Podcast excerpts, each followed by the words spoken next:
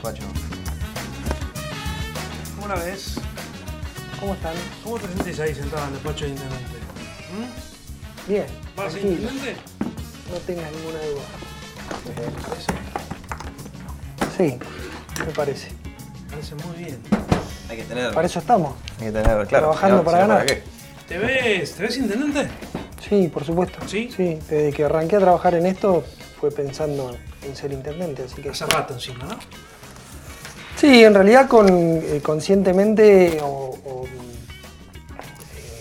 de forma más activa a partir de principios de 2021. Claro. ¿Y por qué? ¿Cómo surge? ¿De dónde? ¿Para qué? ¿Cuándo?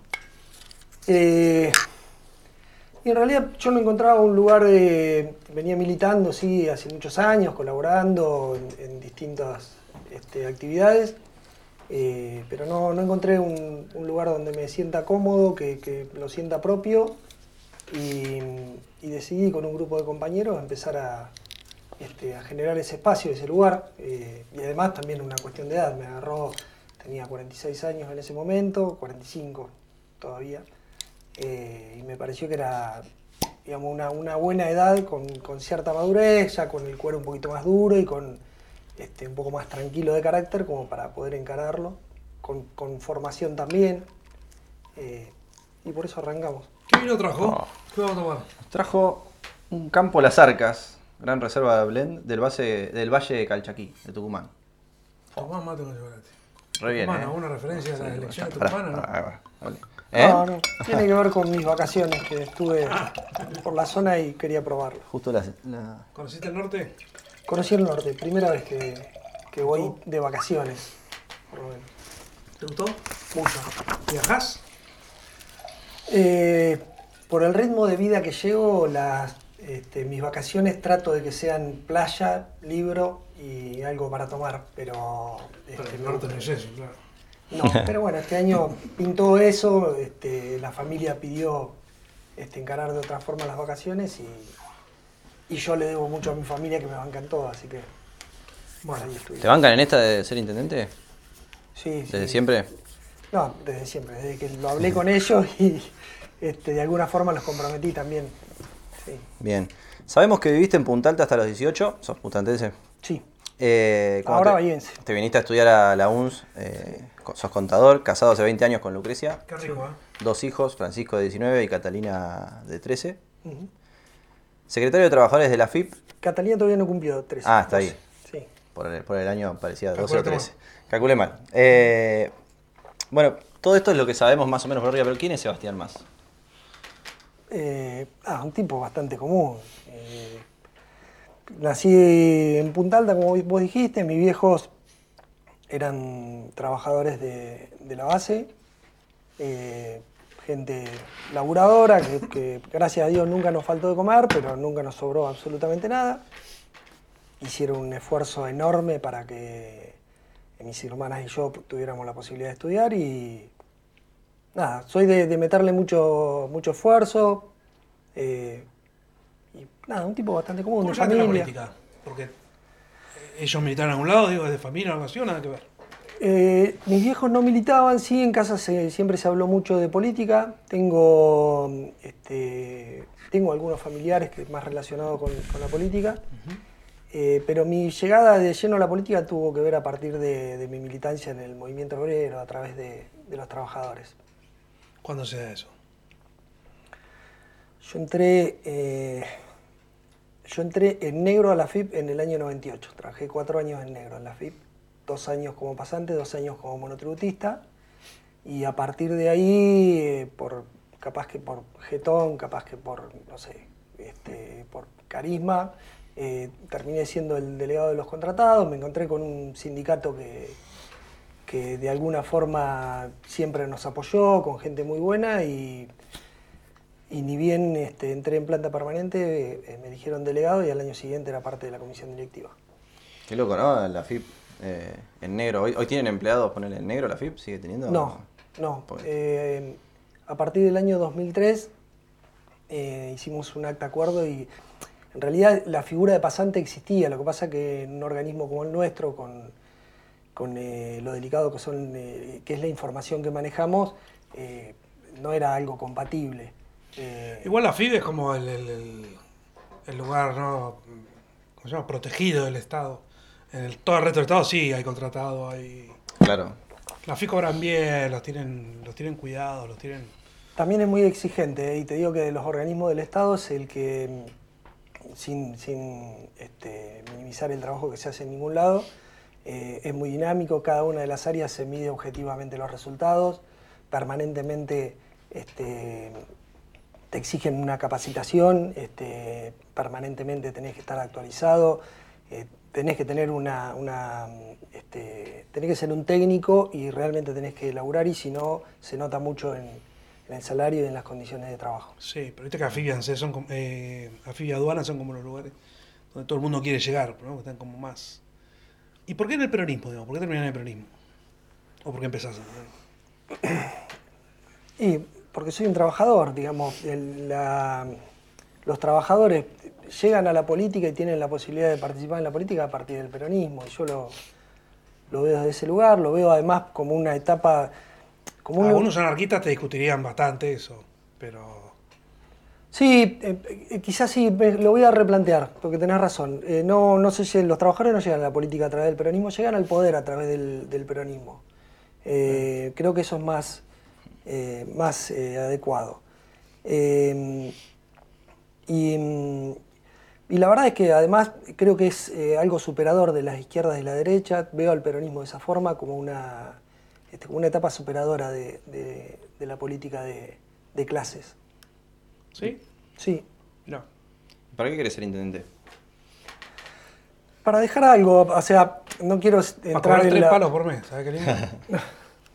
Bueno, hay hay sueldos así en la FIB, ¿no? Igual. Sí. Supongo que los directores generales, no, no sé, la, digamos, nosotros eh, tenemos hasta determinado grupo que son de la carrera administrativa y después hay cargos políticos, lo- Claro. el cargos políticos, los de estructura, que, que sí, los define la política, eh, que no sabría decirte los valores, pero sí, supongo que sí. Eh, en general las administraciones tributarias del mundo eh, están bien pagas, por, Es cierto. por, digamos, por eh, la, la necesidad de tener eh, técnicos y además por, eh, por lo delicado del trabajo que, que, bueno, que si no puede llegar a disparar por otro lado. Bueno, ¿y para qué querés ser intendente? Claro.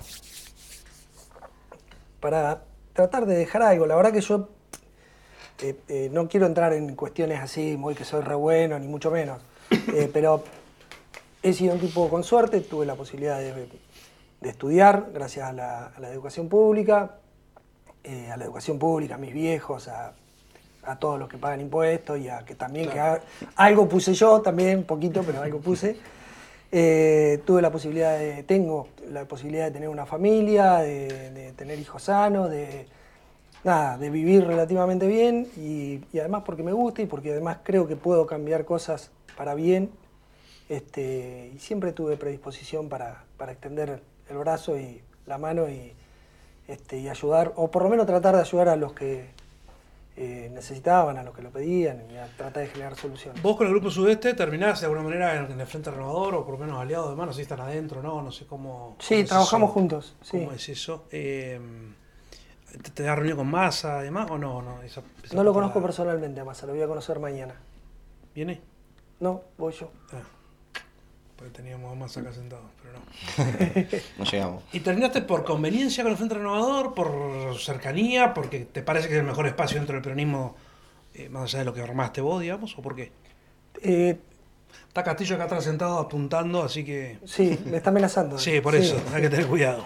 Eh, por varias cosas. Eh, se dieron cuestiones que tienen que ver más con, con afinidades personales. Encontré este, amigos, compañeros con los que este, puedo trabajar en- eh, muy en confianza. Porque además tenemos un, este, un eje discursivo que tiene que ver con la producción, con el laburo, este, que, que- que nos hermana de alguna forma. Eh, por conveniencia también, ¿por qué no? Porque eh, nosotros necesitábamos ensamblarnos dentro de una estructura este, más grande, nacional, eh, y entiendo que, que el futuro pasa por ahí. Este, y, y porque además cuando este, empezamos a trabajar en algunas cosas juntos nos ensamblamos muy bien y, y salió algo este, con buena sinergia. Hay buena onda, buena sinergia. Má- Más, más allá de las elecciones, eh, ¿cómo está conformado tu equipo de laburo? O sea, pues supongo que venís laburando con gente para ser intendente, digamos. Sí, por ahí la gente se, se imagina que yo tengo este, un estudio de abogado, un estudio de contadores, uno de arquitectos, uno de cosas. La verdad que en política es bastante más difícil armar, primero porque en el caso nuestro, que la venimos haciendo de abajo hacia arriba y con, con recursos propios nada más, eh, a los profesionales que uno les pide que dé una mano lo hacen en, en los tiempos libres de, de su actividad. Eh, a los compañeros de los barrios también y poniendo la cara en el lugar este, ante las necesidades.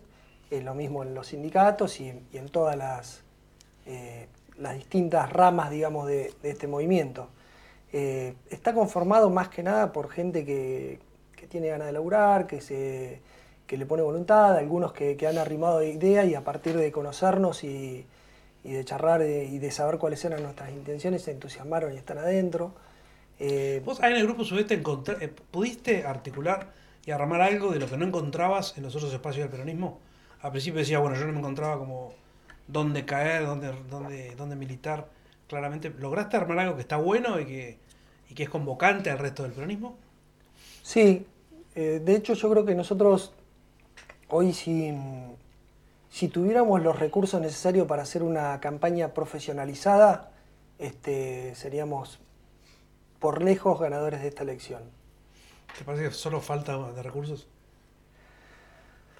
Y capaz que si hubiéramos tenido más tiempo, eh, podríamos haber este, cubierto entre el esfuerzo y el tiempo eh, esa falta de recursos. Pero sí, estoy convencido, sí. Estoy- es más, estoy convencido que nombre por nombre nosotros tenemos por lejos la mejor lista. ¿Por qué? Porque tenemos una lista que combina eh, gente que, que es muy abierta, que es receptiva de las necesidades, que tiene muy buena predisposición para tratar de solucionarlas, que, que- que es joven en muchos casos, que tiene experiencia en otros, que viene de distintos sectores, que sabe aceptar y, y nutrirse del disenso, que es respetuosa, que es buena gente. Nada, eh, no quiero ser eh, exageradamente elogioso a quienes, me, a quienes me acompañan, pero la verdad que eh, creo que tenemos algo que no tiene nadie. Tenemos gente que está acá porque tiene ganas y porque se quiere dar el gusto de hacer política y tallar en las decisiones que, que hacen a, la ciudad y que además es capaz de, de sentarse y discutir con, con todo el arco político. Chi, ¿cómo haces para militar eh, una lista que lleva a la cabeza a, a, bueno, a Massa, que hoy es ministro de Economía y que es uno de los responsables de que tengamos una inflación del 50%? ¿Cómo, cómo es militar esa? Va- Vas a un barrio y hablas con la gente y, y la inflación es uno de los principales problemas, si no el principal. Y es, es difícil porque creo que es difícil para cualquiera hoy militar una lista. El contexto político general, y no solamente del país, hace que la gente esté bastante decepcionada en muchos aspectos de la política. También es cierto que la gente, o sea, la política se ha alejado de la gente y la gente también se ha alejado un poco de la política. No, no hablo solamente de la política partidaria. Yo soy bastante eh, insistente en, en hacer una referencia, por ejemplo, a los clubes. Nada, nosotros, la generación no es, bueno, yo soy un poco más grande que ustedes, pero mi generación agarró los clubes, las sociedades de fomento, todos, cada una de las organizaciones funcionando y brindando una, o cumpliendo una función dentro de la comunidad. Y nosotros nos acostumbramos a exigirle a esas eh, instituciones y no las nutrimos nunca de participación, porque la, la gente mayor venía este, asumiendo ese rol. eh, y nosotros hoy vamos a un club y porque pagamos las cuotas nos creemos este, con el derecho de exigirle un, un montón de cosas al club. Y en realidad el club se mueve con la cuota, pero se mueve este, también este, con, con los padres de los chicos, con, con la ayuda de los deportistas, con, con una, una comunidad organizada. Eh, entonces, eso creo que pasó en todos lados y hoy hay una decepción con la política y también creo que hay una falta de participación de la gente que siempre la responsabilidad es nuestra de los dirigentes, pero que de alguna manera tenemos que volver a, la responsabilidad más grande que tenemos es volver a entusiasmar a la gente para, para generar esa participación en política, no solo la partidaria, en la política en general. ¿Por qué crees que Entonces, pasó eso? Supongo que porque por esa comodidad, ¿no? De que nosotros llegamos a la comunidad con, con gran parte de las cosas resueltas y descansamos un poquito en, en eso. Eh, Pero no soy sociólogo, es lo que, lo que opino yo. Lo que vivís vos. Y creo que, que recuperar esa participación, entusiasmar, generar que, la gente eh, tiene que generar que los dirigentes se parezcan a la gente. ¿sí? Al revés no va a pasar. Al revés no va a pasar, porque el tipo que se acomoda por un interés y que, Sí, y sí, que lo hace. se aleja. Nada, obviamente. Sí, sí, Lo- está lo- todavía lo- más lo cómodo que que, mejor- que no se involucra. Yo digo, cuando vos sos un dirigente que da respuesta, se te llena este, el lugar de reclamos. Cuando sos alguien que no da, oye, oye, lo vemos. Sí, Cuando sí, sos alguien que no da respuesta, nadie te protesta por nada, porque igual no va a encontrar respuesta. Entonces, sí. es una comodidad eso. Antes de seguir, eh, tenemos eh, Un aviso parroquial. un aviso parroquial para que pongan plata. Eh, Auro, a ver si tirás ahí para que Ahí está. los amigos de Seba Más se la jueguen, nos inviten una copa.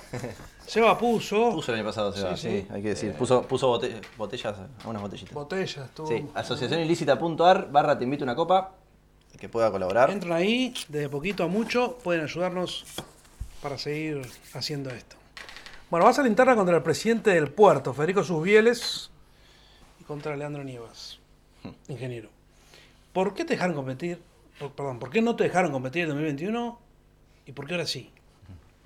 Porque les iba a ganar. En 2021, pero ahora no. No, no sé, supongo que mm, eh, eh, habrá sido parte de la estrategia que, que trazaron y entendían que por ahí podía ser un estorbo para, este, para esa estrategia. ¿Te dio no sé, bronca en ese momento? ¿Los puteaste? Bastante. Sí, sí, por supuesto, me, me- me enojé, y, pero bueno, también soy consciente de que este, a veces hay que pagar determinados derechos de piso cuando uno este, incursiona determinados terrenos, que, mm, o por lo menos sé que, que podía pagar esos, esos, eh, tenía que pagar esos derechos de piso. También sé que si uno traza alguna estrategia no puede lastimar el conjunto para, para sacarse la, digamos, la bronca individual. Eh, Fue nada, 2021, ¿no? 2021. sí. Encima el peronismo perdió por, Por goleada. por goleada mal. Sí, porque no Che, nosotros. y, ¿y pediste explicaciones o alguien te dio explicaciones en un momento? ¿Te dijeron, che, no por esto? Eh, Porque es bastante cruel a veces decir la lista, te enterás que no Sí. fue tu lista y no te lo dice nadie. Sí, o sea, sí. te notifica el partido y ya está, capaz. ¿O no? Sí, de alguna forma te lo dejan entrever, va, por lo menos en mi caso, de alguna forma me lo, me lo dejaban entrever. Eh, yo soy bastante persistente y bastante insistidor y además no estaba buscando trabajo, no es que me quería meter en algún lado, eh, era una posición un poco incómoda para, este, para otros. ¿Te ofrecieron Eh, bajarte y tener cargo en alguna en la lista y demás o no, no existió eso en ese momento? Me ofrecieron después de, pero con muy buenas, muy buena leche de quien lo hizo, eh, me ofreció, che, si necesitas, yo te puedo ayudar con esto, aquello. Eh, le agradecí, por supuesto, le dije, no, no estoy buscando trabajo, los compañeros que están conmigo tampoco, y me, dijeron que iba a ser imposible que nosotros nos instalemos si yo no tenía un cargo y demás. Yo entendía que era diferente, que, que- era momento de hacer política de otra forma, un poco más de abajo hacia arriba y bueno, nada, yo no digo que hoy nosotros seamos el actor principal de, de esta contienda, eh, pero creo que por lo menos un primer objetivo ya lo, lo tenemos cumplido y que ¿Cuál? El de ser un, un actor, el de ser un actor político, el de ser parte de la discusión, eh, el de que no descarten que guarda, eh. ¿Cómo te parece que fue construido? ¿Cómo, ¿Cómo fuiste construyendo eso? ¿Cómo se llega a ser un actor? No, qué sé yo, no fue algo tan... eh, para mí, el- digamos, la, la base de, de- de un proyecto es eh, tratar de ser organizado, trabajar, ser persistente y también tener paciencia, porque nunca o no siempre los resultados llegan en los tiempos que uno, Claro, que uno espera. Y, y en eso estamos, este, tratando de, de crecer paso a paso y, y hacerlo en forma consistente tratamos de, de que lo que hacemos que sea algo, tratamos de evitar la- las cuestiones de coyuntura, de, de pensar un poquito más en... Es complicado en una paso. Hay que tener estructura, hay que tener fiscal, hay que caminar, hay que estar. Eh, estas primeras semanas, ¿cómo, cómo vienen?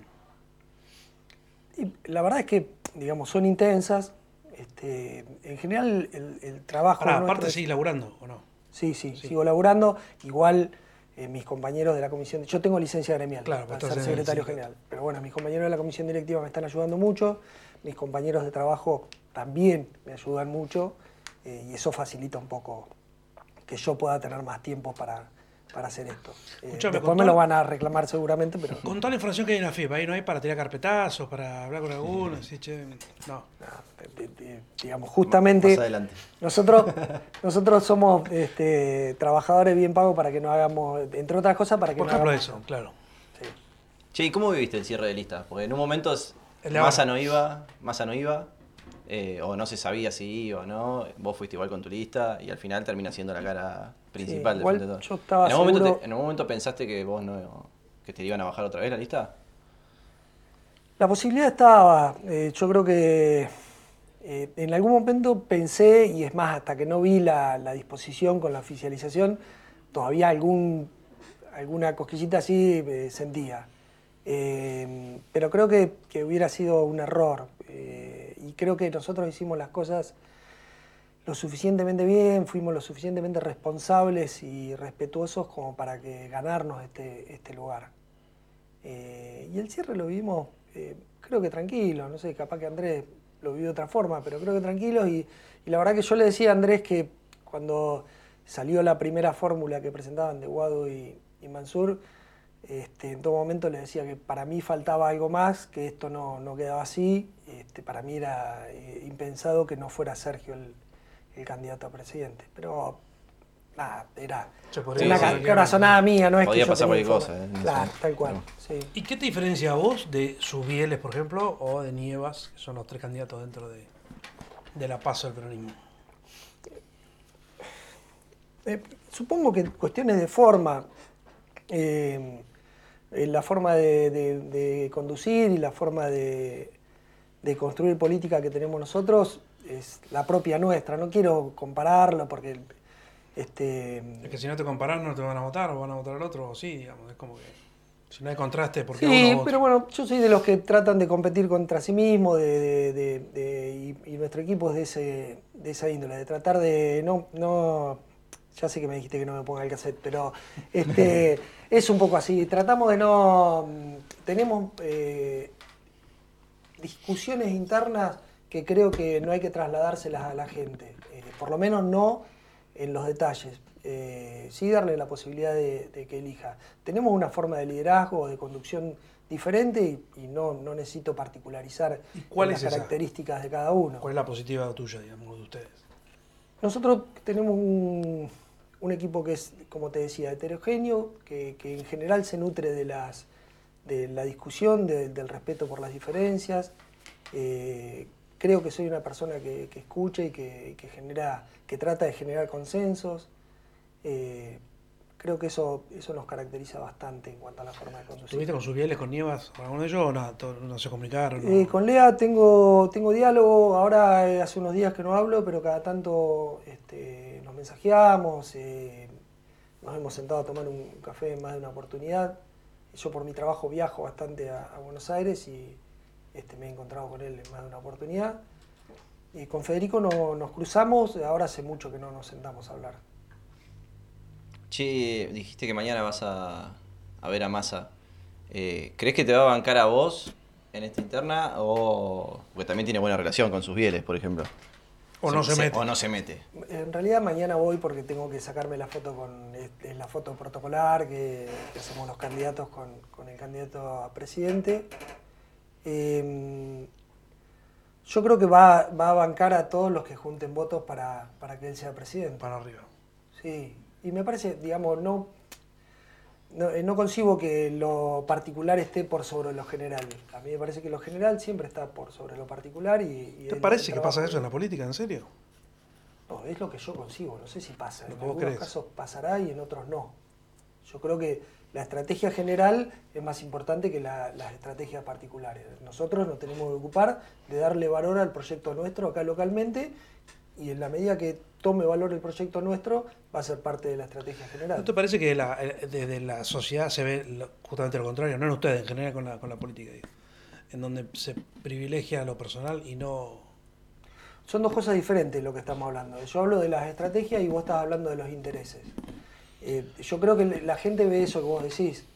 Eh, la verdad que en el caso nuestro, digamos, que lo diga no, no es que me vayan a creer, pero no es así y nosotros tenemos, este, tenemos tiempo para demostrarlo, así que no es algo que me, que me preocupa, digamos. Nosotros entramos en la bolsa de, de, este, del veredicto de, de la gente porque somos parte de la política. Obvio.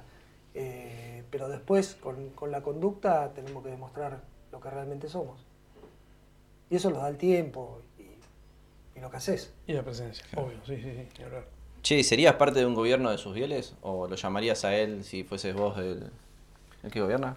Si yo soy intendente, voy a tomar los mejores proyectos y las mejores personas de. de Eso es cassette. No, Sí, de acá a la chita. bueno. Vamos a ver después. ¿Quiénes son los mejores? Ah, esto, los mejores son los que digo yo, pero. Eso, no, no, que- pero después. que es el mejor. Yo creo que hay gente rescatable en todos los espacios. Si es por en eso. casi todos. Pero vos digo, vos habla de los mejores. ¿Qué significa ser los, qué significa que son los mejores? Los mejores pueden ser los que. Los que ve- mejor se ajustan a las necesidades estratégicas de- del momento para, para llevar adelante las políticas que uno marca. O que nosotros marcamos como, como grupo o, la- o el rumbo ¿Y que. por qué, eh, por qué vos harías eso y el resto no lo hace? No sé si no lo va a hacer. No sé, qué sé yo. Yo, Ah, bueno, que yo, entiendo ves. el peronismo de una forma. Digamos, la, la forma de conducir no es, y, y es más, nosotros hacemos sindicalismo de esa forma. Este, yo parto de la base de que uno, cuando uno tiene militancia o trabaja este, en cuestiones que van más allá de, lo individual, este, ya tiene un valor este, como, eh, como elemento para, llevar adelante políticas. Nosotros en la, comisión directiva tenemos radicales, tenemos de distintos partidos y son gente con las que podemos trabajar eh, muchísimo y que nos ponemos de acuerdo en muchísimas cosas. Y creo que eso se puede hacer y creo que se ha hecho. De hecho, Gay tiene este, funcionarios que venían del gobierno anterior. ¿Y son los mejores? ¿eh? ¿Y son los mejores? Chan, son el teléfono, zafaste. Evidentemente Zafaste, para Gay sí. pero llama el no círculo rojo. ¿El círculo rojo? Llama el círculo rojo. ¿Quieres saber si eh, vos vas a ser tan panqueque como Sergio Massa? Uf. O si lo que decís es lo que vas a hacer. Ellos creen que Massa, por ejemplo, dijo, va a terminar con la cámpora. Y ahí está, con la cámpora. Terminó con la, dijo la Raúl, al final terminó con la cámpora, Sí, pero, cumplió. pero aliados. Mirá, eh, eso, digamos, yo te, te voy a decir que no voy a hacer panqueque. Y, eh, y eso lo va este, a mostrar el tiempo. Lo que no quiere decir que no me equivoque y que tenga que rectificar en alguna cosa. Ahora, nosotros tenemos la, la costumbre de tener el cara a cara con, este, con la gente. Y si me equivoco, no tengo problema, me hago cargo y recibo los golpes como corresponde. Agacho la cabeza y... ¿Cómo sos frente a la, a la crítica, digamos, o frente a eso? momentos en que por ahí no salió como quería o, o te equivocaste. eh, si, si estoy, digamos, si me di cuenta que me equivoqué, no, me hago cargo y eh, primero pido disculpas y, y trato de repararlo inmediatamente. Creo, va, no sé, ustedes cómo harían. No, viste, cada loco con su tema, qué sé yo. Ah, no, pero te Hay algunos, eh, a nivel de autocrítica en la política bastante flojo. Sí. En general, ¿no? Sí, generalizar Sí. siempre. Bueno, justo Tampoco el- es que se justo el valore ejemplo de mucho la autocrítica, ¿eh? ¿Hay algo de eso? Sí. Sí, hay algo de eso. Eh, Eh, No digo que lo justifique, pero... Sí, sí, sí, sí. Que la gente no valore tanto, incluso en las vidas personales, ¿no? La autocrítica es como... Sí, la gente Como y, que se y exige. el, y el periodismo también, digamos, porque en Sí, eso, si vos marcas que te- está bien, no es lo mismo equivocarte una vez, dos veces, a- porque ya si no es una vivada, ¿no? Cuando te equivocás siempre y siempre Ah, te bueno, equivocás para sí. tu lado. Eh, pero el- Hay otra cosa con la equivocación, que muchas veces tiene que ver con que no sienten que es una equivocación, sino que es una necesidad de decir que se equivocó la persona. O uno mismo decir que se equivocó. Entonces, a veces suena medio hipócrita. el decir, decís que es una "Uh, postura en algunos eh, casos". Sí. Gente Sí, que dice, también, sí. no sé, dice alguna barbaridad, no sé, el diputado este Rinaldi es, salió Sí. ahora candidato. Pero Eh, no sale- dijo se- que me equivoqué ahí. Y ahí Sí, sí, justificó hoy un poco sí, la. hoy sí. Ah, hoy no. hoy salió decir que bueno, al final sí, que se equivocó, que Sí, porque al principio había hecho a medias. Claro, viste, entonces ya no sé si te creo mucho después tres veces que pero bueno, me Sí, la disculpa algo pública ¿eh? muchas veces es bastante careta. de- Claro, eso. gente, o sea, es como, y Sí. te disculpaste porque, porque sí. Porque, porque Igualmente, te bardearon, si no, no te- creo sí. que a, sí, a sí. todos nos pasa que a veces, digamos, la- las cosas. Hay algunas cosas que las procesás de inmediato y otras cosas que, También. que tardás un poco más en También. procesarlas. ¿no? No, no justifico. No, no, es cierto eso es. ¿Haces terapia? Empecé ahora hace poco a hacer terapia. De hecho, hoy tenía que ir a la psicóloga y la suspendí, pobre. Ese es un dato para la terapia, ¿sabías? Pero lo hablé antes con ella, con tiempo, y le, le dije, che, Igual ella tengo lo la necesidad de, de hacerme un poco más visible, este, así que le mando un beso y le pido disculpas. Bueno, está bien. ¿Qué haces o hiciste en AFIP? Vos sos de esos que todos odian porque persiguen a la gente y demás. ¿Qué hiciste en AFIP? Ya, a nosotros nos odian todos, ya de Sí. por sí, eso está claro. Eh, fui, mm, eh, la mayor cantidad de tiempo fui inspector eh, de fiscalización ordinaria. No, que- ¿Pero en la calle o no? Sí, no, el- el, eh, hay varios niveles de, fi- no, son niveles, pero distintas fiscalizaciones. Hay algunas que son preventivas, que son más de presencia en la calle. Yo estoy, estoy eh, de hecho estoy, estoy con licencia, pero estoy ahí en una fiscalización que es eh, de empresas más grandes, eh, de, de mayor magnitud y con mayor profundidad. ¿Por qué joden tanto a los monotributistas? ¿Por qué jodemos tantos a los monotributistas? Sí. ¿Qué sé yo? Yo hace mm, unos cuantos años que estoy con licencia gremial y nunca inspeccioné monotributistas. Siempre este, de, de empre- empresas de determinada facturación para arriba.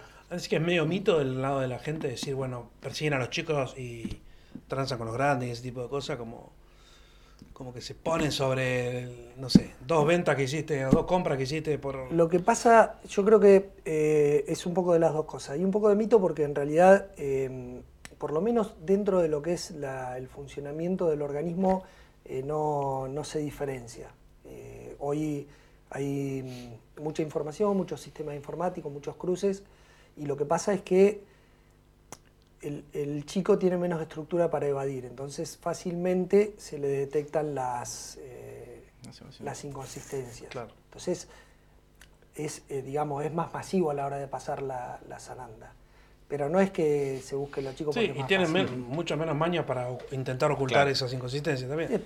Hay, estudios eh, exclusivamente dedicados a, digamos, a evadir, hay empresas que tienen este, Claro. sistemas, este, direct- hay actividades que son más complejas. Eh, no, no lo simplificaría tanto en eso yo. no. ¿Por qué tanta evasión? Sos contador. eh, Viste que en este país se habla de que tenemos un montón de impuestos. ¿Tenemos muchos impuestos? Hay Creo una que no es la cantidad, sí la complejidad de algunos de ellos. Eh, igualmente, yo creo que la, la evasión o el grueso de la evasión no pasa por eh, ni por la complejidad del impuesto, ni por el valor de los impuestos. Este, la evasión pasa por otro lado. Este, pasa porque, como en todo el mundo, acá quizás se note un poquito más, pero como en todo el mundo, a nadie le gusta pagar impuestos y, todos los que pueden este, zafar este, lo hacen y, nada, hay toda una, una industria en ese sentido. Igualmente hay, digamos, hay, tiene falencias el sistema tributario argentino. Los sistemas tributarios tienen que buscar, por un lado, recaudar para, digamos, tener la estructura que el Estado tiene que tener. Y estamos hablando no de cómo lo aplican después algunos dirigentes, sino de recaudar para, Para que se hagan las cosas bien. Estado, Después sí, la regulación pasa por otro lado. Y también tiene este, una función de corregir determinadas, este, determinadas actitudes. Ponerle, no sé, determinado impuesto al, al alcohol para que se tome menos alcohol, a los cigarrillos, por, por ir a, ejemplos eh, sencillos. Eh, eh, tiene muchos parches el sistema tributario argentino y, y quizás haya que hacer una, una reforma integral. Eh, no, yo no cuento con una visión tan general o información este, tan completa como para dar un panorama serio de, de la temática. ¿Vos estuviste cuando bajaron la categoría de la FIP acá y todo el boloque que hubo en ese momento? ¿Cómo se vivió adentro? Fue feo. Eh, la pasamos mal. La verdad que ¿Sí? Eh, sí, sí, la verdad que la pasamos mal. eh, pasó algo que, que yo todavía no, ni siquiera sabemos cuáles eran lo- los motivos. Que algo absolutamente desproporcionado en relación al reclamo que nosotros estábamos haciendo. eh, y, también desproporcionado el poder nuestro como sindicato para tratar de, de bancar las cosas y, y el adversario que teníamos. ¿no? En general es desproporcionado. ¿eh? Siempre, en cualquier sindicato decís. Sí, y particularmente los que, mm, digamos, nosotros en el Estado tenés eh, ciertas garantías de que no, no te van a echar de, de una como en una empresa privada. Digamos, te tienen que hacer un sumario y tienen que tener una causa justa. Eh, pero también tu jefe es el, el que maneja también el Ministerio de Trabajo. Y claro. ¿Por qué existe un sindicato AFIP y en otros eh, organismos no digo? Porque tenés, eh, ustedes serían empleados estatales, tranquilamente podrían estar en UPCN o en, o en ATE. Mira, nuestro sindicato, nuestra seccional es una de las fundadoras del, del Mirá. sindicato. Eh, yo creo que tuvo que ver con justamente las características técnicas. Tenemos una, eh, tenemos determinadas particularidades que nos corren un poquito de la, del, del empleo público en general. Eh, igualmente hoy en muchos organismos hay Sí, sí. este, sindicatos propios. Bueno, vamos a meternos un poco Dale, en la ciudad. eh, la ciudad que querés gobernar, ¿no? Llegás al SINA, entras al despacho y. Bastante parecido a esto, ¿eh? El cuadro Sí. es más grande, el cuadro acá es chiquito, pero el de, el de Gai Sí. es más grande. Pero este es el original. Es de original. Eh, No, se la afanaron el original. ¿Qué es lo primero que haces? Lo primero que, hace- que hago es eh, tratar de mm, compatibilizar mi equipo con, con toda la, la gente de carrera municipal. Me parece importantísimo este, volver a, a jerarquizar esa, esa tarea eh, y además estratégico para, para poder solucionar las cosas rápidas. Porque Lo, lo primero que vos buscas, yo vengo de, de- trabajo en un organismo técnico, yo veo cuando vienen y quieren imponerte reglas que te dicen, no, esto se hace así, Claro. sin conocer cómo se manejan las cosas. En general se chocan contra una pared eh, porque hay, hay normas, hay cuestiones a respetar y también hay costumbres e idiosincrasias Claro. que uno no las cambia de un día para el otro. Eh, y me parece que si querés buscar soluciones rápidas tenés que buscar hablar con la gente que, que maneja las cosas. ¿Crees que eso le pasa al general de los políticos que asumen? No me gusta generalizar, pero creo que pasa en muchos casos. Pasa en muchos casos. A nosotros nos pasó... Eso también, eso también tiene que ver con el tiempo que después terminás tardando en empezar a, Sí. a gobernar. Eso sin O sea, dudas. Sí, sí. El, em- empleado público es muy este, criticado, como que no hace nada, eh, pero sin el empleado público y formado es muy difícil hacer cosas en el sector público. Eh, me parece que es imprescindible hacerlo parte de, de la solución. Sí, viste que los empleados municipales dicen que cada, cada cuatro años viene uno que se cree Superman y va a cambiar las cosas y se dan cuenta que Eh, nosotros lo vivimos eso. no. sí. No, no solo la cabeza, digo, todo, todo, todo todos los funcionarios nuevos creen.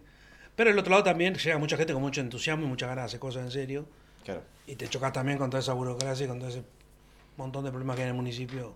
Lo que pasa es que este también a veces viste, se confunde un poco, eh, muchos valoran el tema de venir del sector privado e implementar las mismas formas de hacer las cosas. Ah, Eh, eh, nada, tenemos ejemplos bastante cercanos, pero uno en el sector privado, este, todos son empleados y vos le decís tenés que hacer esto y lo hacen más allá de, de lo que pasa. Bueno, acá no, uno cuando firma algo en el sector público pues se tiene que hacer cargo, este, cuando habla con dirigentes no le da órdenes, tenés que persuadirlos para que sean Claro. parte del proyecto, es diferente.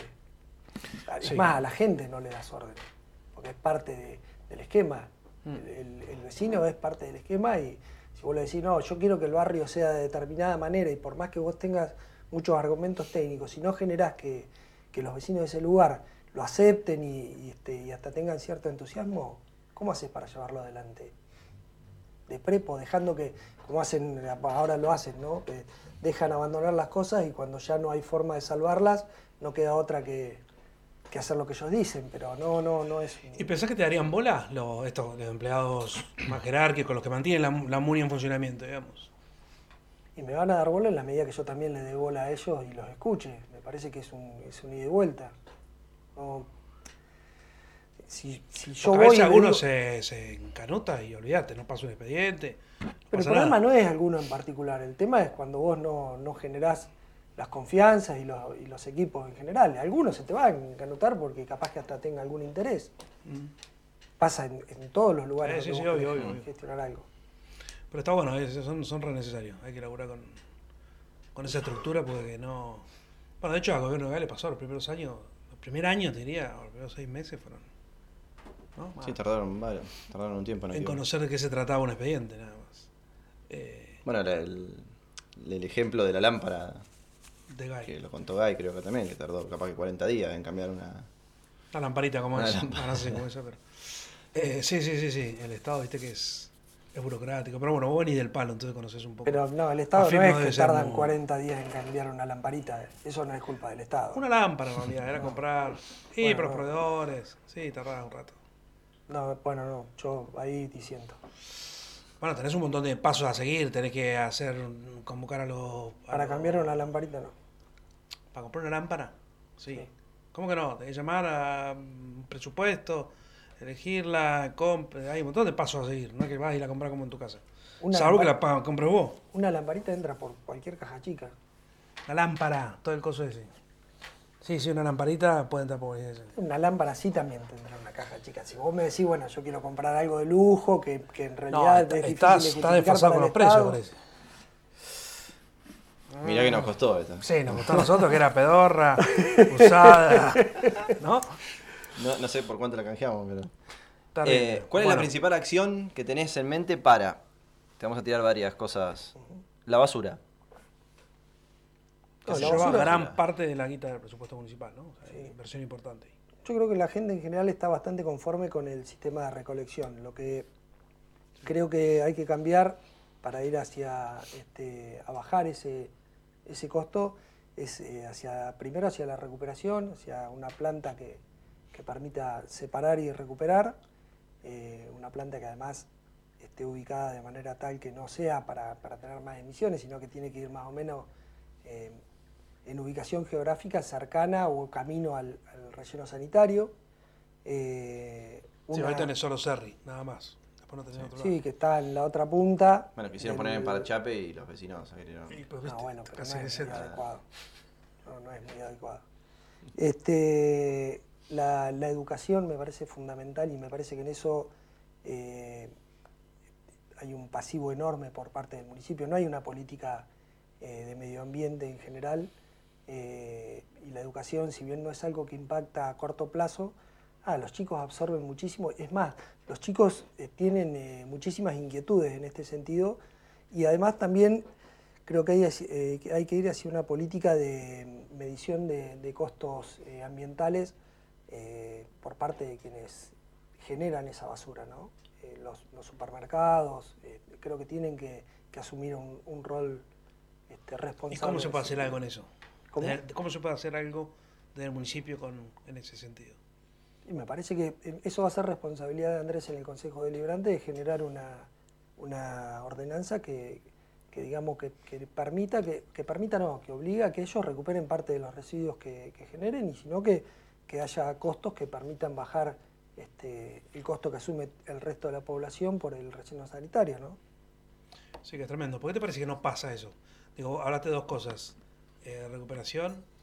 Educación. Recolección anda bien, ¿no? Recuperación y educación como, como dos ejes importantes. ¿Por qué te parece que no pasa? Que no pasó nunca en realidad, porque... En alguna campaña de educación alguna vez puede haber habido. Sí, Yo lo que era pasa chico que... estaba Bahía Limpita, me acuerdo. Claro. Lo que pasa es que en ese momento era algo incipiente, hoy Claro, creo no que es algo urgente, ¿no? Claro. Eh, mira, no, no sé los motivos eh, de fondo de por qué no es el conductor, no puede tomar. Ah, Este, eh, lo observo todo entonces. servirlo. Eh, no sé por qué no pasa, no sé los motivos reales y de fondo, porque yo no, no estoy en la cabeza de, este, de los funcionarios del gobierno municipal. Eh, lo que sé es que era uno de los debates que teníamos, o una de las cuestiones pendientes que había en 2015, que se planteaban a solucionar y que no se avanzó. Este, lo que sé es que tampoco se muestra que haya intenciones de avanzar, porque no, no se le da una importancia este, al, al- al área de medio ambiente en el municipio.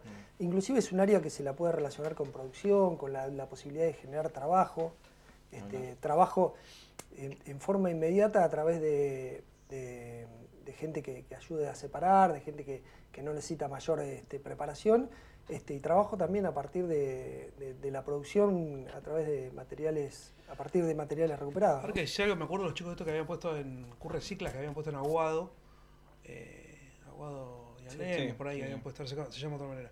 Que esos pibes fueron con un proyecto interesante al municipio, no les dieron ni bola, obvio. Eh, pero era un poco esto, digamos, del, del intentar ver desde el lado productivo qué hacer con Hay un gran negocio. Detrás re bueno.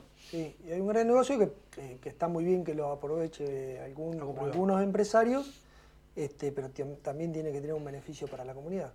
Sí, sí, obvio, más vale. Bueno, el hospital. ¿Qué hace con el hospital? El hospital yo creo que hay Que que... se lleva otro fangote de guita, ¿no? Sí. Terrible, no sé cómo lo... Y hace lo que quiere. Está bien, pero son dos cosas que la gente las percibe, este, creo que yo también las percibo como que funcionan. El hospital funciona, tiene buena atención, no digo que no tenga problemas, pero en general este, es un punto fuerte de- del municipio. Creo que se lo ha hackeado un poco con, al haber cerrado casi la mitad de las, de las eh, unidades sanitarias de, de las altas médicas. Mirá que después Creo chequeamos los datos. Dijiste casi la mitad y me parece que es medio exagerado. ¿eh? Chequealo. Dale. Este, mm, y después me decís, porque si me equivoqué, me equivoqué, pediré disculpas. Escuchame, ¿estás en contra de eso? Porque a Corogliano lo que dice siempre, que dijo acá incluso es, en realidad cerramos alguna, chi- alguna chiquita y armamos eh, centros de salud un poco más grandes, que según su visión son mejores que... No, y además te- atendiendo también a la falta de profesionales. Porque no, no sirve de nada por ahí tener una salita abierta si no, No tenés, tenés ni médico ni. Es agrupar de varios barrios y armar un centro. Chilena parecía patético. ¿Por qué? ¿Por qué sí o por qué no? ¿Cómo lo ves? Yo creo que es cierto lo de los profesionales. Lo que pasa es que es cierto ahora que cerraron un montón de, de salitas médicas, ¿no? Y que además las dejaron venir eh, abajo en, en, este, en su estructura, en su, en su infraestructura. Sí. Este, ahora es muy difícil de recuperarlo de golpe. Eh, creo que eh, si la política a la que, hace, a la que hacías referencia vos, que, que dice Croliano, funcionara, no tendríamos todos los hospitales repletos de gente por cuestiones que este, en las salitas médicas se podrían solucionar. La y no claro. tendríamos tanta gente mayor o tanta gente humilde en los barrios que les cuesta muchísimo venir a, este, al municipal o al PENA este, a atenderse, ¿no? Me parece que es bastante, bastante insensible por parte del municipio eso. ¿No te da cosa que el pena esté como está? Y ahí te, te pongo el pena porque depende de Kicillof y el otro es, como digamos, son gobiernos distintos, frentes distintos y vos estás en uno. A mí me, me da pena que algunas cuestiones estructurales eh, que, que requerían inversión permanente en las últimas décadas no la han tenido y cuesta mucho levantarlas. Creo que en ese sentido el gobernador viene este, invirtiendo en muchas cuestiones que no son muy electoralistas, pero que a la larga los bonaerenses las vamos a, a valorar. Por ejemplo, Por ejemplo, lo del agua. Me parece que lo, lo- digamos, hace, no sé, desde que yo me acuerdo que, que Desde que el tema sí. del agua. Desde que se hizo el dique, que no Sí. hay horas de agua. No, bueno. Más o menos. Sí, casi. Eh, Este, importancia, sí. Y el, recambio de, de cañerías que se está haciendo se tendría que haber hecho hace mucho tiempo. Teníamos los fondos en 2019 para, para hacer eso o algunas otras obras y, y no se hizo. Y hoy lo está haciendo, algo que, que electoralmente no le va a rendir, que es más, muchos lo van a insultar porque están pasando los caños y genera una es molestia, tremendo, sí. pero que es imprescindible. este, qué sé yo. Hmm. Es difícil creerle, viste, a, con AUSA. Tan difícil creer con AUSA. Me acuerdo los cuatro años de Vidal también, todas calles rotas, ¿no? Hace 100 años que no se cambia nada, estamos cambiando nosotros la cañería. Eh, me acuerdo que había, se había muerto un tipo de AUSA y no encontraban dónde estaban los... bueno, supuestamente todos están haciendo cosas, ¿viste? Y el agua sigue siendo un desastre. Viste que los, los anuncios, esas cosas como que, no sé, me hacen ruido. Pero en eso me parece que también fue más prudente, ¿no? Eh, fueron menos los anuncios que hizo y, y me parece que el movimiento está y se va, se va a ver. Ojalá. Esperemos que en el verano no estemos de vuelta. El tránsito, que ahí seguramente. Nada, creo ¿Qué es que lo primero que hacer el tránsito? todos están contentos con el tránsito, me parece, ¿no? ¿Sí? Este, ah, el tránsito me parece que hay que, hay que, eh, digamos, hay que sentarse a, analizar primero, hacer un buen estudio de circulación, eh, sacar las cuestiones más locas como tener calles angostas con, estacionamiento, con bicisenda y que pase algún colectivo, eh, replantear el tema de los lomos de burro. Yo entiendo que los vecinos quieren que vayan despacio en todas las calles y está muy bien, pero creo que hay que de última mejorar los controles porque genera un problema. Eh, y- ¿Cómo mejoraría los controles? eh, creo que, digamos, las cámaras nos van a dar una posibilidad, este, el, el poner este, una, una buena fuerza de guardia urbana este, a, a veces es preventivo, a veces la presencia, ¿Y cómo la pagás? Porque para pagar, pagar eso tenés que sacar plata de otro lado, digamos. sí, sí, mira, ya con dejar de poner palitos amarillos te ahorrar una mango, con dejar de, de hacer algunas obras que, que son más bien estéticas que de fondo, creo que también, y con, eh, digamos, algún superávit también tenés algo para sacar. No digo que de un día para el otro se pueda cambiar, pero sin lugar a dudas es una cuestión a abordar en forma urjun- urgente. Digo, por la Guardia Urbana se lleva un montón de guita, no es que no. Es un cuerpo grande con un montón de guita destinada y está clarísimo que no alcanza, digamos. Entonces, meterle mucho Sí, más a eso. no está bien implica- administrado, ¿no? No sé. ¿Y qué hace con las ciclovías? Pues decís esto de sacar el estacionamiento en medio de la calle, las ciclovías. ¿Qué, hacemos? A mí me parecen que son una necesidad. Hoy está, este, digamos, pensar en el transporte en general eh, solamente entre autos y colectivos ya no, me parece que es un concepto que no la sociedad no, no quiere y quiere distintas formas de transportarte, de transportarse. La bicicleta es una. Eh, pese a, la- a las condiciones climáticas de Bahía Blanca, este, mucha gente la, la elige y hay que hacer, digamos, Sí, no- en Ámsterdam llueve todos los días del año y la gente elige igual la bicicleta. O sea, el clima es, eh, el clima es bastante. Se ve que a nosotros nos cuesta un poquito más, porque en Buenos Aires también es, es bastante... Igual que. Y el la- clima la- es bastante La más... pregunta va. O sea, eh, por lo que decís, querés sacar las ciclovías de donde están actualmente o no. No, no todas, pero algunas me parece que hay que replantearlas, sobre todo por la seguridad del, del peatón, del ciclista, este, y porque en algunos casos, donde se junta con eh, bicisenda, estacionamiento y pase colectivo y una calle angosta, algo tenés que resignar. Quizás sea el estacionamiento, quizás sea el, este, replantear el, el por dónde pasa el colectivo. Me parece que no hay una solución única. Bien. Del tránsito. Complejo. Es Eh, complejo. sí. ¿Qué rol le darías a la seguridad? Guy arrancó diciendo. eh, Voy a encargarme de la seguridad. sí. Emiliano con chaleco bala, eh, antibala, qué sé yo. Toda la bola le dio, después se vino abajo, después que sí, que no, las cámaras que buenísimas, después no funcionaron, ahora supuestamente están haciendo toda la tecnología nueva, que ojalá sea cierto. Se ve movimiento en la Sí, calle, sí, así que esperemos que sea cierto, que tarden menos de un año más. Eh, ¿Qué rol te parece a vos que el municipio puede tener o no en relación a la seguridad?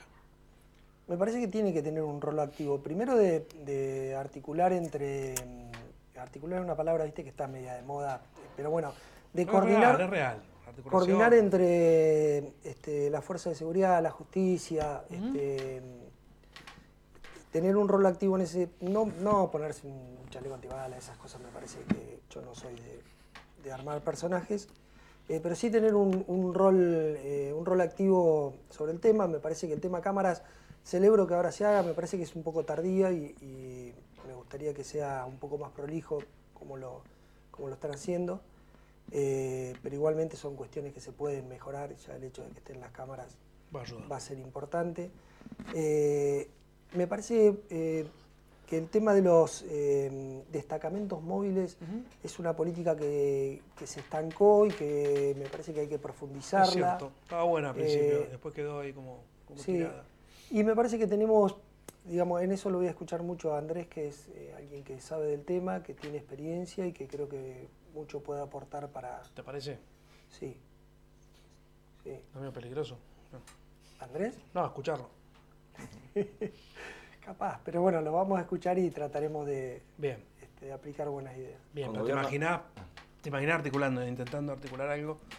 Viste que se piensa la Sí, no, seguridad me como... imagino, no me imagino Sí, en- la en seguridad un de los rol... patrulleros. Claro, como la tema, policía porque y nada más. Como... Con No, el- no. la seguridad de patrulleros le pateas la, Eso la sin, bocha a eh, provincia y listo. eso en cuanto al, digamos, en una política directa. A mí me parece que el tema de deporte, cultura, Claro. este, la- los, los espacios en los barrios para, para generar este, cuestiones preventivas y además de generar que, que las futuras generaciones este, estén este, alejadas de esas cosas, me, me parece que son Centrales. imprescindibles. Sí, son cuestiones que no venden mucho eh, y que a veces eh, algunos gobiernos dejan de lado, pero que, que son estructurales, que hay que, que tenerlas siempre muy de cerca. Hablando de cosas que venden mucho, pero después estructuralmente hay que bancarlas. ¿Gobierno abierto? ¿Qué haces? En eso, mira, desde el año 2003, que se, para que te des una idea de, cuál es mi visión de, este, de, cómo uno tiene que mostrar las cosas. El año 2003 que eh, la mayoría de los que trabajamos en la FIP, los que tenemos contacto con cuestiones delicadas, eh, al igual que cualquier eh, político, presentamos la, la declaración jurada ante la Oficina Anticorrupción, la mía está disponible, eh, y eso creo que tiene que ser en general.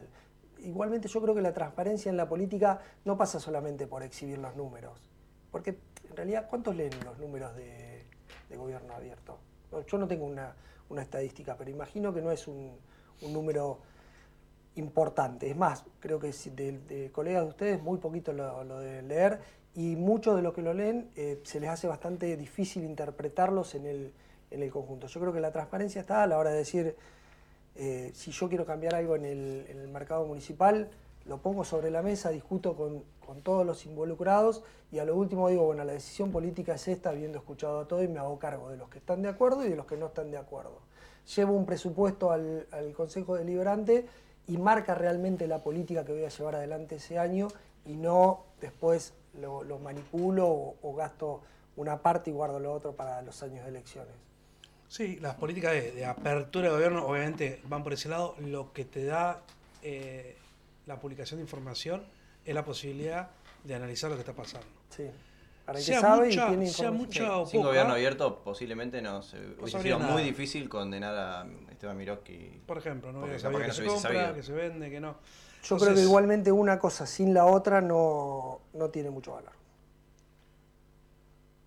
Hay un tema que es creer que las políticas de gobierno abierto o de, o de datos, de publicación de datos, eh, medirlas en términos estadísticos de cuánta gente lo usa y cuánta gente no lo usa. Sí. La verdad que eso tiene que ver con dos cosas. Una que es la actitud, vos como gobierno, de mostrar, que ahí ya ha- habla de vos, Que hay que tenerla. porque la guita que vos administrás es la guita de la gente, entonces contá en qué la usás.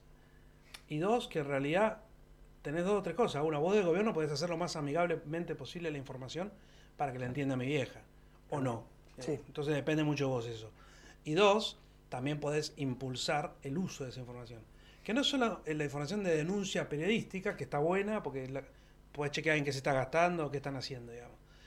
También es eh, Sí, relacionada también te marca a- el rumbo del gobierno. al pero hay, hay investigación. Claro, a- como un emprendedor que quiere saber datos sobre. Un cosas tipo quiere poner un hotel Sí. en Bahía Blanca y quiere saber que cuál es el. Y, hay mucha información que está mapeada y demás que está buena. Entonces es mucho más que eh, los El datos de qué se compró y qué no se compró. O el, o el- o el control de un gobierno. La oposición, la oposición podría estar sentada hoy, la oposición acá y los concejales, por ejemplo, que ya ganan un palo. dijeron. Un palo, eh, ya, sí. Los concejales eh, podrían estar sentados investigando y viendo qué pasa, a ver qué, qué se está gastando y qué se está haciendo. Entonces, la verdad que el gobierno abierto no está pensado como una política para mi mamá o, o mi primo.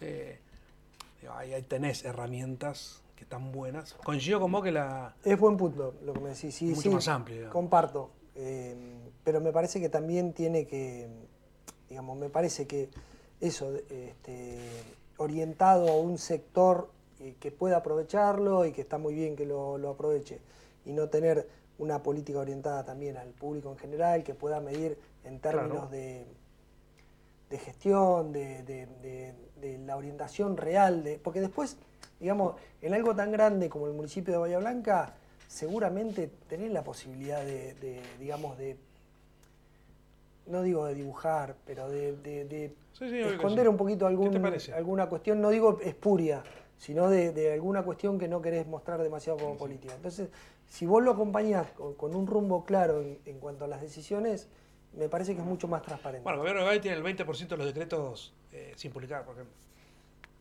Sí, o hay Eh, pedidos de acceso que hemos pedido. Pedido de acceso a información que no te lo dan. Están vencidos. O sea, sí, obvio, puedes hacer un montón de cosas que te puedes vender como transparente y después. Acá siempre mencionamos que falta una planificación de la ciudad. Como que hay muchos que hacen tienen sus ideas, las concretan, pero no, no bien armado, pensado. Eh, ¿Te parece que hay alguien pensando en la planificación de la ciudad? A mí me parece que no tiene que haber alguien. A mí me parece que Bahía es una, una ciudad que tiene, con ICET, varias universidades, que tiene un sector empresarial eh, muy grande eh, que habría que ver cómo lo, cómo, este, o a través de quiénes se va organizando. Creo que tiene este, una organización de trabajadores este, también muy importante con dirigentes, este, muchos dirigentes nacionales y demás. Me parece que hay que sentar este, a distintas personas a tratar de, de- o a, dis- a distintas representaciones a tratar de, de planificarlo. Y en eso todos tienen que tomarse un poquito de tiempo para eso, porque muchos exigen, pero después no, no dan nada para Obvio. aportar en eso. Eso, hoy no ver- existe. Eso hoy no existe, digamos. No, no existe. ¿Y, quién mí tiene no. que convocar esa mesa? ¿O Ah, cómo? Porque alguien la tiene que convocar. El municipio, sí, yo creo que el municipio es el responsable de convocarla. De- de- hay otras instituciones que por ahí lo hacen, pero es mucho más difícil este, convocar a todos los actores Obvio, de otro obvio. lugar. El- la universidad tiene un consejo social Sí, y demás. sí. Este, nosotros como CGT participamos. Lo que Eh, tiene el municipio es que la, más allá de quien esté sentado es la máxima, es la- es el que articula Sí. el- el- la ciudad, digamos. Entonces, obvio que tiene que ser el municipio. El municipio no lo hace. Acá Gay dijo varias veces que no entendía por qué no pasaba. Eh, lo que pasa es que es bastante incómodo sentarte a... A ver, yo llevo el gabinete Hay al laburar, barrio claro. y hablo con Tato Vallejo, vecino. Tato Vallejo le puedo decir lo que quiera, después Tato Vallejo, acceso al intendente, ¿cuándo va a tener? Nunca Sí, más. jamás. Bueno, si voy y hablo con, eh, para llevarlo a algo más chiquito, hablo con el presidente de la sociedad de fomento. El Sí. presidente de la sociedad de fomento en algún momento va a tener acceso. Yo Sí. creo en eso, digamos, en generar representaciones. Es muy simpático hablar con el vecino, este, pero después en realidad es una desproporción de, Sí, sí. de- de poder y de información que ¿Te parece interesante eh, empoderar, digamos, la organización las de la comunidad, La comunidad organizada, sí, sí. A mí me parece que eh, eh, eh, filosóficamente, no, digamos, un gobierno no va a salvar una comunidad si no está organizada. No, eso no, no es, es un actor más que, que tiene una responsabilidad este, más grande que el resto de los actores, pero no, no es el único. Escúchame, aspirás, aspirás a ser intendente, sos peronista, pero hasta acá tuvimos a Rodolfo López destituido. Que se fue. se fue directamente. Bevilacqua, que no quería ser intendente y quedó ahí porque el otro se fue. Funcionarios condenados. El peronismo le costó bastante estos años. ¿Cómo te parece que vos podrías lograr revertir eso? trabajando. Sé yo, no, yo no, no pienso irme de Bahía. Este, trato Ojo, de- aparte lo dejás a Castillos y. bueno, si lo intendente, tenemos, sí. si lo tenemos que entregar, lo entregamos. Sí, Este, no, no, un amigo, eh, Andrés. Este, me parece que trabajando, me parece que eh, vos me preguntás eso, lo que yo te diga va a sonar a cassette si después no lo muestro en los hechos. Sí, Entonces, sí, sí, sí, bueno. Pero ahí tenés una mochila, digamos, porque se, se critica mucho que Bahía si es gorila, Gorila. si no, si vota. No, yo hubo no años creo de peronismo gorila, ¿eh? gobernando, ¿no? Yo, yo creo que Bahía tiene un perfil más conservador por ahí que otras eh, ciudades, eh, pero no es antiperonista, no es gorila. De hecho, hemos ganado Sí, varias sí. oportunidades Sí, sí. y bien, este, hemos cometido errores y, y lo hemos pagado y bueno, nada, me parece que la mejor forma de, de cambiar eso es primero haciendo un peronismo amplio, con mucha participación, que genere muchos dirigentes y que de ahí salgan los mejores. ¿Y cómo es la campaña? Contanos cómo es una campaña. ¿Cómo, cómo es tu día de campaña? Eh, ¿Caminás mucho, no caminás? Sí, tratando de. digamos, ¿Escuchan a la gente o, o es ir, poner el oído un ratito mientras pensás en otra cosa y sacarte la foto y irte? ¿Cómo es la movida? No. Porque hay muchos que hacen eso, ¿eh? vas, vas- vas a los barrios y te dicen que los políticos hacen eso, muchas veces. Y capaz que muchos. A ver, eh, uno anda un poco a las apuradas, tratando de estar en muchos lugares y. Ojalá eh, cuando vamos nosotros nos demos esa sensación porque la verdad que no es lo que queremos hacer. Eh, pero imagino también que la gente debe estar repodrida de que vayan muchas veces y que en muchos casos no, no les cumplan. Nosotros tratamos de ir, de, de- de avisarles que nosotros no, no vamos a prometer nada, que, que sí, lo único que prometemos es que vamos a laburar, que vamos a tener este, el oído abierto y que vamos a, este, a ser abiertos a, lo- a los reclamos, eh, que, que queremos saber de, las distintas realidades, porque uno tiene un, un panorama general de la ciudad, pero después hay un montón de particularidades que, que a uno se le escapan este, y que es necesario tratar de nutrirte de eso. Eh, y nada, tratamos de mostrarnos como somos. Nosotros, di- digamos, no es que venimos de la estratosfera, somos vecinos de acá, que, que sufrimos más o menos las mismas cosas que, que el resto de los vecinos, y por eso tratamos de, de ponernos en el lugar de ellos, de, de buscar eh, entender cómo piensa cada uno y hacer un resumen de, de eso para, para aplicar las mejores soluciones. ¿Dónde vivís? ¿En qué barrio? En Barrio Las Acacias, soy vecino de Andrés. ahí pegadito al día romano. arriba. Eh, estás caminando por las acacias y te cruza uno. Sí. ¿Cómo lo convencé que te vote? No, yo creo que los que me conocen del barrio No, no, no, van a vamos a votar contar que no te conoce. saben cómo soy. Uno que no te conoce. Uno te te- conoce. La tía de uno que pasó. Pasa uno andando en bicicleta justo y se frena. Yo le- a le- verte. les te vi en cuento- asociación ilícita, te dice. Yo les cuento, la gente este, en general no, no quiere escuchar particularmente cada uno de los proyectos. Me parece que busca este, hacer un mapa de, de cómo sos como, como persona, como dirigente y de quiénes te, te rodeas. Bueno, yo les cuento un poco cómo, lo que les conté al principio, cómo conformamos esta alternativa política, cómo este, fuimos creciendo, qué intenciones tenemos, eh, cómo trabajamos, eh, quiénes somos, qué, nada, que somos gente común como ellos, que, justamente vamos a tratar de aplicar soluciones desde la mirada de un vecino. Que no buscas un cargo por un cargo, por tener un trabajo, es una de las primeras cosas que decís. No, es que, es que no, lo, no lo busco porque no lo... Te vuelvo a repetir, yo... Pero al yo- hablar con un vecino, ponele, Sí. ¿no es un tema relevante aclararle que no buscas meterte en política solo por. Y pero es un poco un cassette, porque eh, vos le decías, vas como político, que no te conoce, y le decís, che, yo no busco un cargo. Y el vecino, ¿qué piensa? Lo primero, lo primero que piensa un político es que está buscando un cargo. Claro. No tiene mucho sentido entrar en esas discusiones. Eh, uno trata de Y demostrarle no te van a creer de entrada incluso. Claro. Este, uno trata de mostrarle lo que es, de, este, de, de mostrarse predispuesto a, a escuchar y a buscar soluciones. ¿Y cómo es la oposición? ¿Cómo es a Juntos, por ejemplo, en Bahía? Me- eh, lo veo ¿Qué opinas? ¿Tenés vínculo- relación con alguien? ¿Te parecen todos unos un desastre? ¿Te, te parece que están bien? ¿Qué, qué, qué ves? La relación que tengo es la de formal de saludarnos, no, no he tenido, salvo con muy poquitas excepciones, no he tenido relación de, de trabajar este, en conjunto.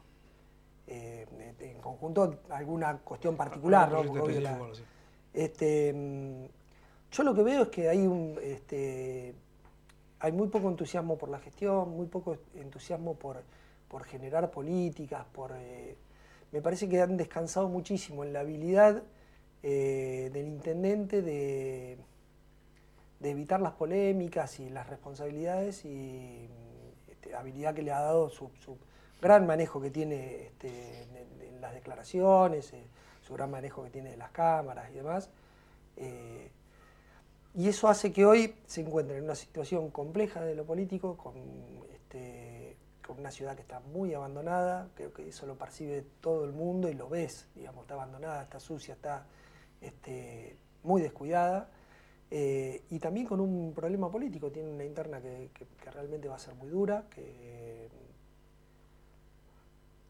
eh, con, un- con- con candidatos que, que yo no veo que se puedan diferenciar de la gestión este, municipal, eh, porque son quienes tomaron las decisiones, quienes tuvieron el poder en estos últimos años, quienes marcaron los lineamientos generales, digamos, no las particularidades, las Obvio. cuestiones generales.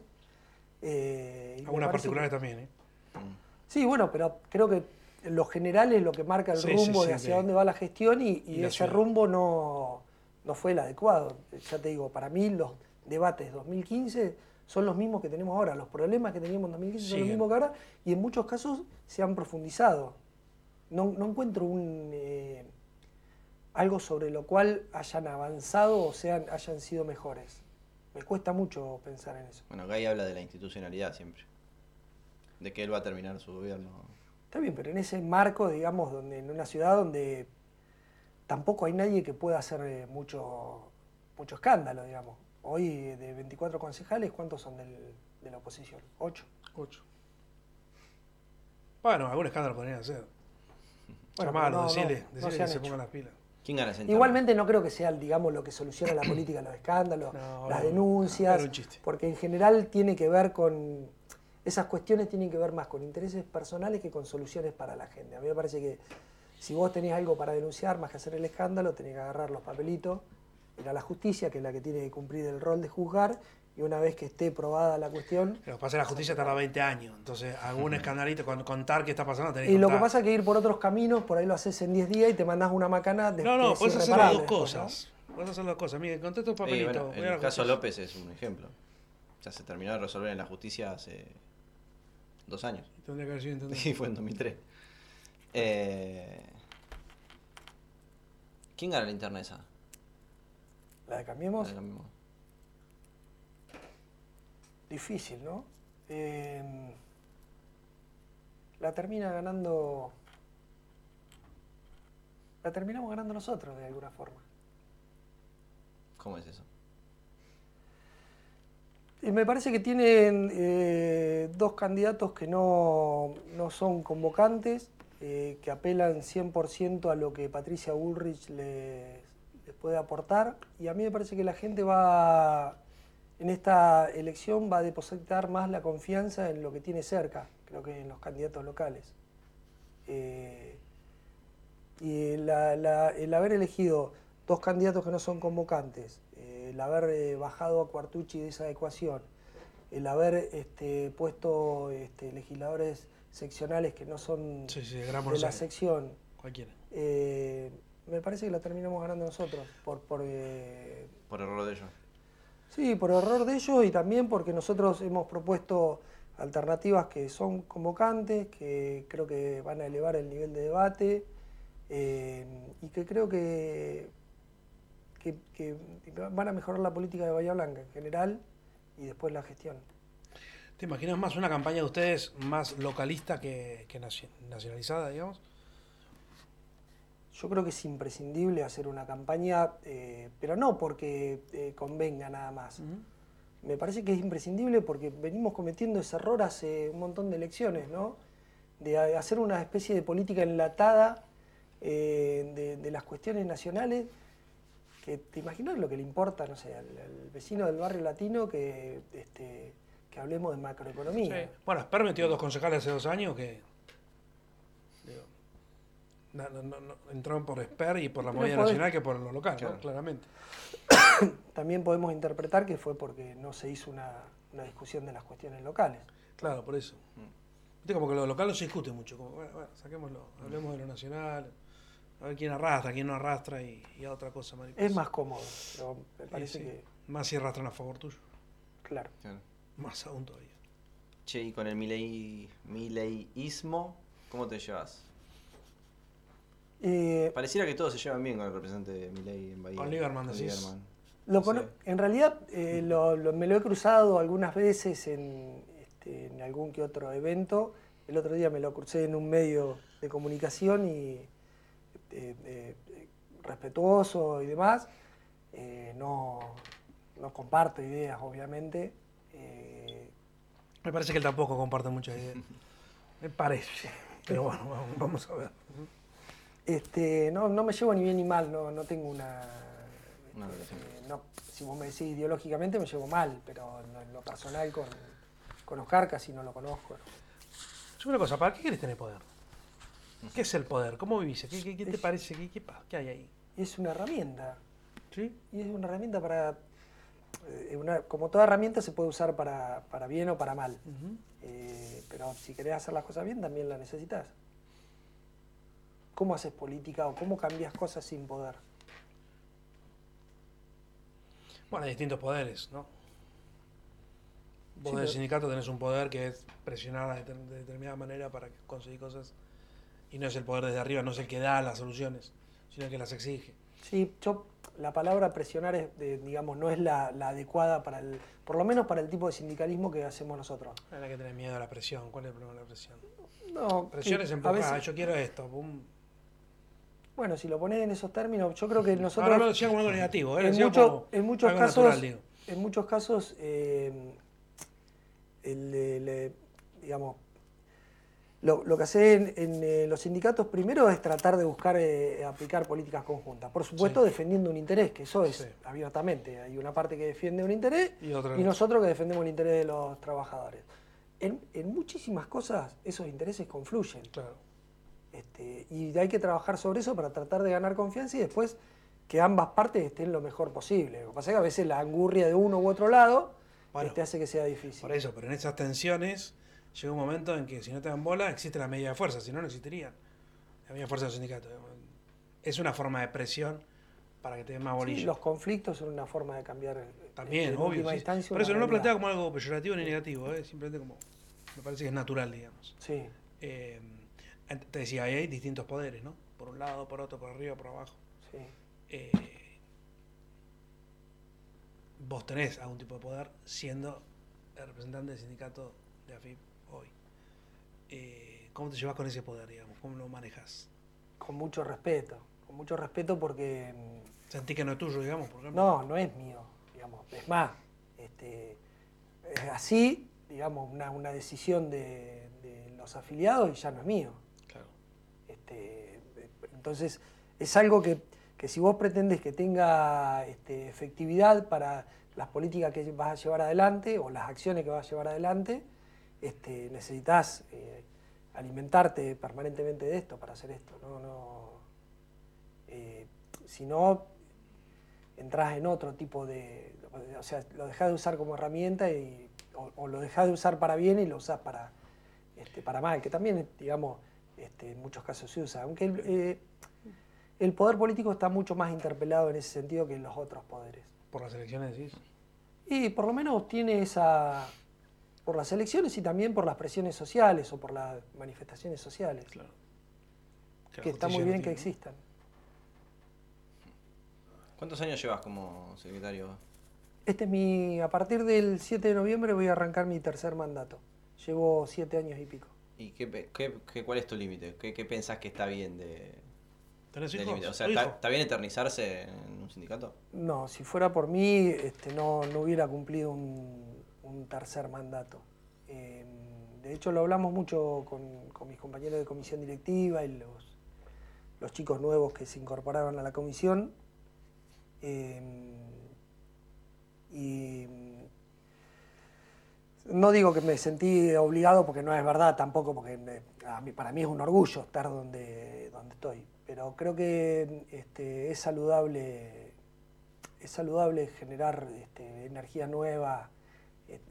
A veces la, la- la experiencia o determinadas personalidades eh, se extrañan, pero cuando cambias. Eh, Claro. Pero si no cambias, después es un problema este, cuando, cuando demoras mucho en hacer ese cambio. Eh, es más, estoy seguro que este va a ser mi, mi último, último. mandato. ¿Y sos de generar nuevos dirigentes? O sea, de pensar en eso, en, tiene Sí, que haber alguien... Por lo menos de Claro, Porque viste que en tratar. la política es re difícil, que... Las sucesiones últimamente, claro, con las sucesiones... Yo vengo de un formato o de, de una comisión directiva donde mm, el que trabaja crece.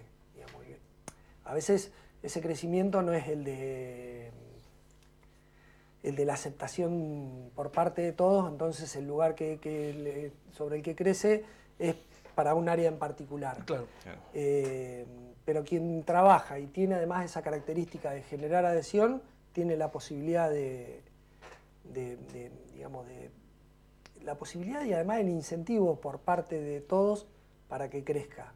Eh, vos fíjate que yo fui eh, delegado en el 2002, eh, comisión directiva fui vocal en el 2003, fui tesorero en el 2007 hasta el 2015 y después secretario general. Eh, teniendo dirigentes, el secretario junto a nivel nacional del sindicato es de la seccional podría haber sido secretario general desde que yo eh, arranqué Hasta el día de hoy y es un tipo que es eh, hiper respetado y querido por el 100% de, de los trabajadores de, de Bahía y te diría que del país. Y te dejaba porque se va a la nación, digamos. No, porque él ya estaba y además se puede, digamos, no es incompatible una cosa de la otra. Ah, hay una sensación generalizada de hartazgo, la gente está repodrida, ¿no? Hay como algo raro ahí dando vuelta, Sí. distinto a otros momentos históricos eh, que hemos vivido. ¿Qué le decís vos a alguien que critica la política desde ese lado? De, eh, son todos chorros, eh, todos se cagan en todo. Y que en la medida que la- digamos la postura sea de, de afuera este, decir que todos son chorros, nada, se van a meter nada más que los chorros. Este, yo soy de la idea de no de acercar la política a la gente, de, que le- de acercar la gente a la política. No, digamos, hay que meterse, hay que encontrar el lugar donde uno se siente cómodo, que no necesariamente tiene que ser la política partidaria, pero hay que, que participar de las, de las organizaciones de la sociedad. Eh, me parece que es la única forma de cambiarlo. Que nunca va a ser perfecto, porque somos personas, Obvio. pero sí las instituciones son lo que uno tiene que defender, la democracia, la participación, las organizaciones, eh, los espacios de discusión, eso hay que, hay que nutrirlos y hay que, y hay que nutrirlo con una discusión este, respetuosa, porque esa discusión de intensa, de gritos y de pocos argumentos solamente le sirve este, a, lo- a los vivos. No te interesa la grieta, entonces no estás ahí como metido en la. No, creo que esa política de, de generar segmentos eh, está, está agotada y además solamente sirve a quienes... sí. Bueno, entonces no va a evadir la próxima A ver, vamos a ver. respuesta. La No, nunca pregunta. evadimos. No. Hay, hay- bueno, hay buenos y malas. y- Es de AFIF, nunca va. Claro. Eh, Muy bien. Estoy muy rápido. Hay buenos y malos. Y en eso que tomaste. ¿eh? Perdón, perdón, chiste malo. ¿Quién considerás que, que es el mejor político o política de Juntos? De Bahía. De Bahía, ¿Algún funcionario, eh, funcionaria que haya? Bueno, funcionaria no hay muchas. Concejal, no, como- Sí, bueno. bueno. Eh, me parece que eh, en general no, no tuve demasiado contacto directo porque al no ser yo parte de la, de la política formal, eh, no tengo demasiado contacto. Pero me parece que Tomás Marisco es un tipo que en general se lo reconoce como alguien de, de gestión. Eh, voy a ir por Es el ahí. que puso la ciclovía al estacionamiento donde te molesta a vos, ¿eh? Sí. En realidad el responsable de eso es Frappiccini, Sí, es, que es un siempre. funcionario que se mantiene a lo largo de todos los gobiernos y está Claro, ahí. y que va a seguir en el gobierno Toda de la Mas, política de transporte. A las en el gobierno de Man, el que Es venga. que el Frappiccini tenía algún eh, algún proyecto un poco más estructurado de, de Mm. tránsito, que me parece que fue mutando con el tiempo. y Sí, lo sí. fue No, el que votó el consejo es ese. O lo fueron mutando, no sé. Es el que votó el Consejo Liberante con especialistas y todo. Bueno, bueno, pues sigue Detrás. él a cargo de eso, digamos. Sí. ¿eh? Más allá de- Sí, sí, el responsable en definitiva. Eh, Bueno, Marisco, hace un montón que no lo nombraban. Sí, no es casual, viste, que es como que dicen que es el más peronista de, de Cambiemos. De. Muchos dicen eso, entonces puede ser por eso que te caiga bien Marisco. No, no puedo decir si me cae bien o mal porque en lo personal no... No tengo- lo has tratado, digamos. Rapidito, cortito al, y al pie. eh, una definición de una palabra o una, o una frase. Nidia Moirano. eh, poder. ¿Subieles? El puerto. Fuerte, ¿no? ¿Por qué? A pasar. Oscar Lieberman. Eh, microeconomía. Mirá, y el último, Andrés de Leo. Es un colega, qué sé yo. No, pero no... Claro, contador es contador también. ¿Jugás al ajedrez también o no? No, o sea, juego, pero no, no sé jugar. Muevo las piezas. No, no sé jugar. No, no. Bueno, la última. ¿A quién sentamos acá? Apagamos las cámaras y nos tomamos otro vino más porque este ya se termina. Eh, ¿A quién sumarías acá? ¿Con quién te gustaría charlar? ¿Con quién me gustaría eh, de Bahía? Lo que quieras. Hasta no diga Messi.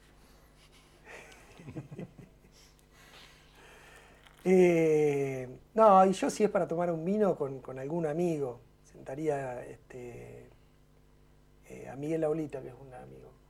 Sí. ¿Sí? ¿Cómo te llevas con Lolita? Bien, muy bien con Miguel. ¿Te gusta lo que hace? Eh, sí, creo que, que le ha dado un impulso al sindicato de mucha gestión, eh, que trabaja mucho para la gente, que es, es una actividad compleja porque yo, yo tengo todos los afiliados relativamente juntos. Claro. Él los tiene separados, en algunos de apuchitos, este, en algunos solos, eh, y es muy difícil articular eso.